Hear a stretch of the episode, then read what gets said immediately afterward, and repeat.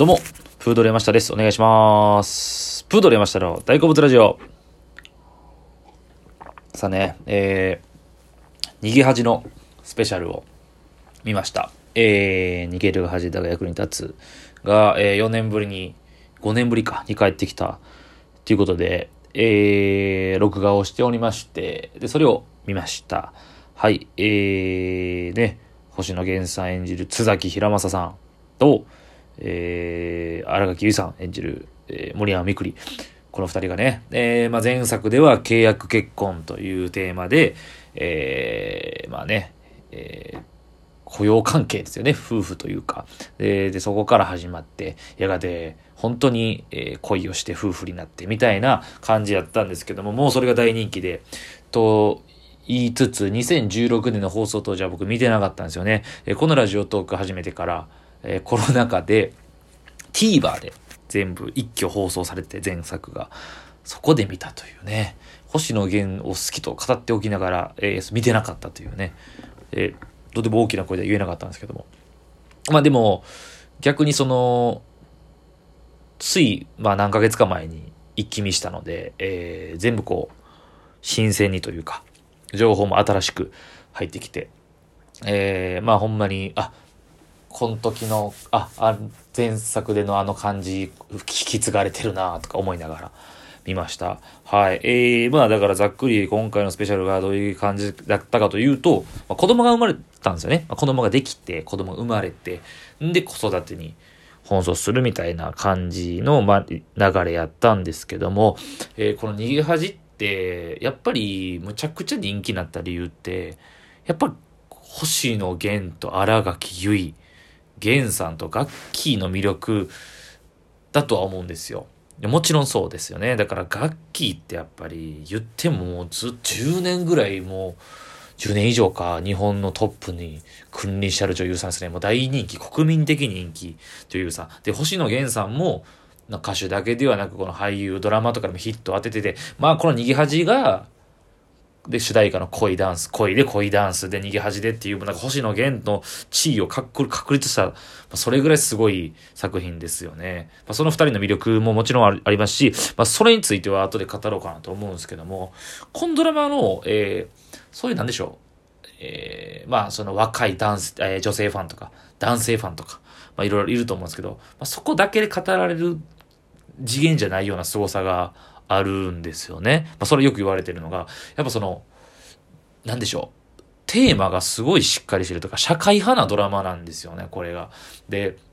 原作がだから、えー少女漫画なんですけども、えーまあ、脚本が野木明子さんですよね。えーもうそのミュウ、ミュウ404もそうでしたけど、罪の声もそうでしたけど、すごい脚本家さんで、すごいね、脚本というかその、題材が、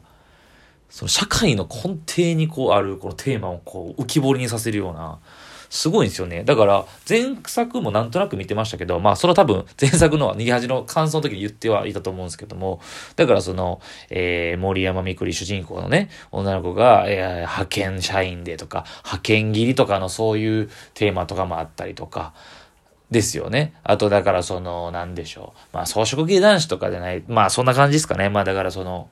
そういう、えー仕事はできるけども、なんかこの女性に億劫な人なんですよね、平正さんが。とか、まあなんかその、そういうのとかが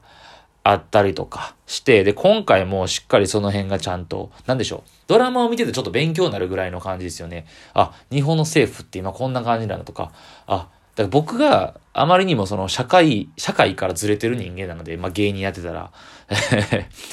普通に就職もしてないですし、まあ、そういうとこが感じ取れないようなことを、まあ、逆に学べるというか、はい。なので、普通に、だから、普通に働いてる、一般の社会で働いてる人たちって、この逃げ恥を見て、そういう恋愛のキュンキュンだけではなく、そういった部分でも刺さるメッセージというか、おがめちゃくちゃあるんやろなと思いながら、そういう観点でも見てました。で、今回のスペシャルなんですけども、ズバリだから、産休育休問題ですよね。あのーだから、えー苦しむんですよね、二人とも。えー、またその、4年経って、で、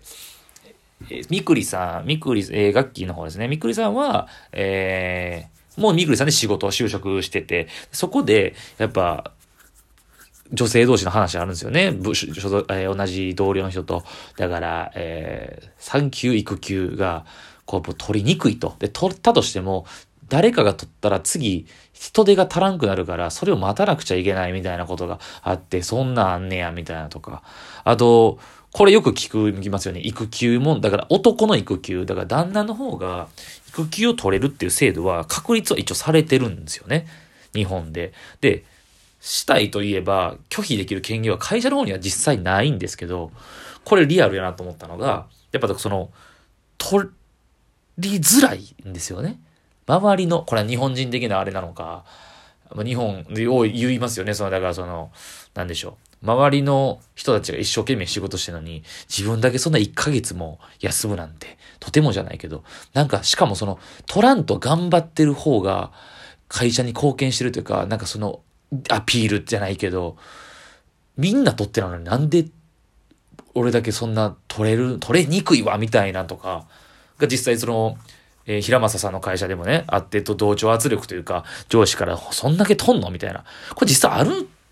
んですよね？だからその、僕らがそんな全く 経験してないだけで、そんなんとかもやっぱりリアルに描いてるなと思いました。産休育休問題とか。あとだから、LGBT はしっかり前作からやっぱ受け継いでね、ありますよね。その沼田さんっていうその、古田新さん演じる、ね、お,、まあ、おじさんと、まあ、前作の最終回からなんかで結ばれるんですよね。成田凌さんがね、えー、男年の差カップルですけど、ゲイカップルで。で、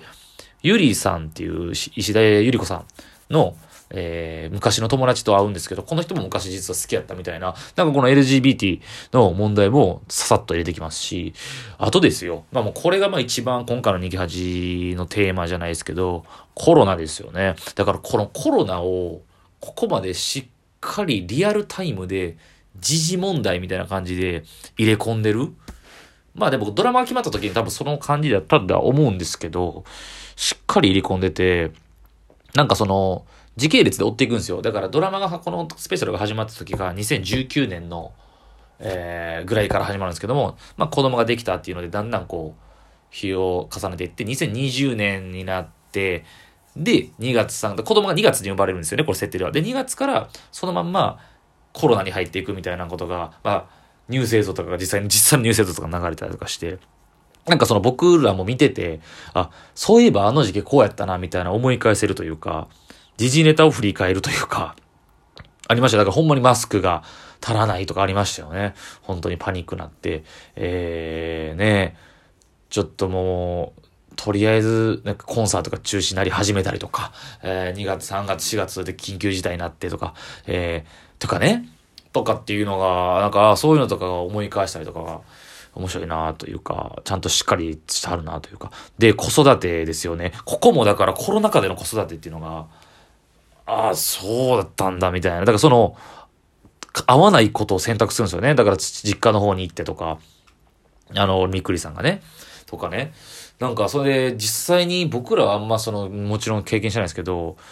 会ってない？え単身だから旦那さんが残って、その、嫁さんと子供が帰って、コロナ禍の間会わないような生活してたっていう人が、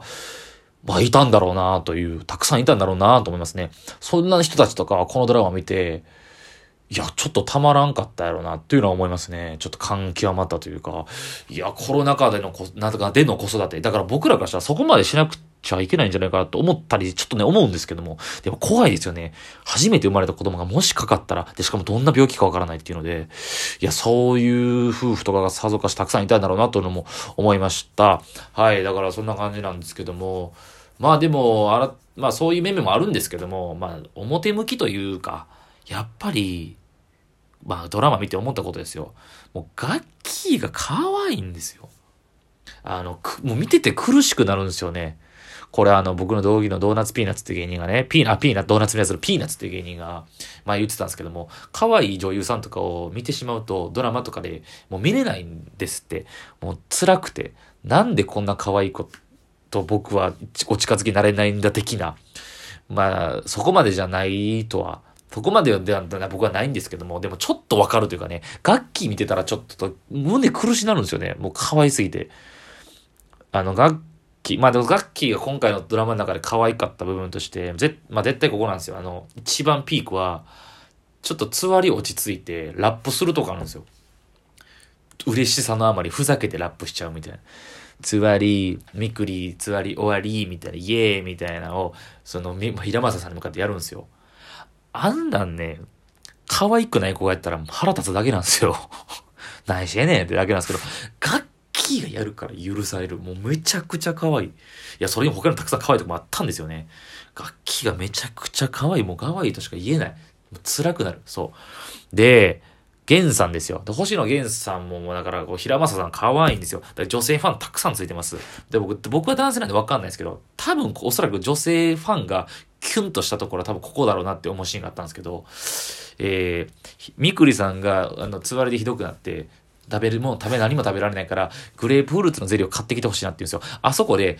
走り回って探すシーン、あそこ可愛いポイントになっちゃったんじゃないでしょうか。ゲンサーファンもたまらんかったんじゃないですか。あと、えー、お腹蹴ったということで、お腹蹴るで、だから、みくりさんが言うたびに、お腹ちゃん、お腹ちゃん、僕今日は元気に頑張ってますよ、とか、頑張ってね、とかっていう、あのシーンも多分萌えポイントやったんじゃないでしょうか。ゲンさんファンがもう、もうたまらんかったでしょうね、あれは。はい。みたいなことを思いながら見てました。はい。なので、本当に見どころたくさんで、えー、まあ、その、コロナ禍での子育てとかね、経験してない僕でもちょっとなんかこう、えー、感極まるような感じのシーンもあったりとか、なので、すごい今回も最高のドラマでしたね。いや、すごい、キラーコンテンツ逃げ恥、えー、大人気、未だに大人気というね。いや、めちゃくちゃ面白かったですね。はい、ということで今回は、逃げるが恥だが役に立つのスペシャルの話でした。ありがとうございました。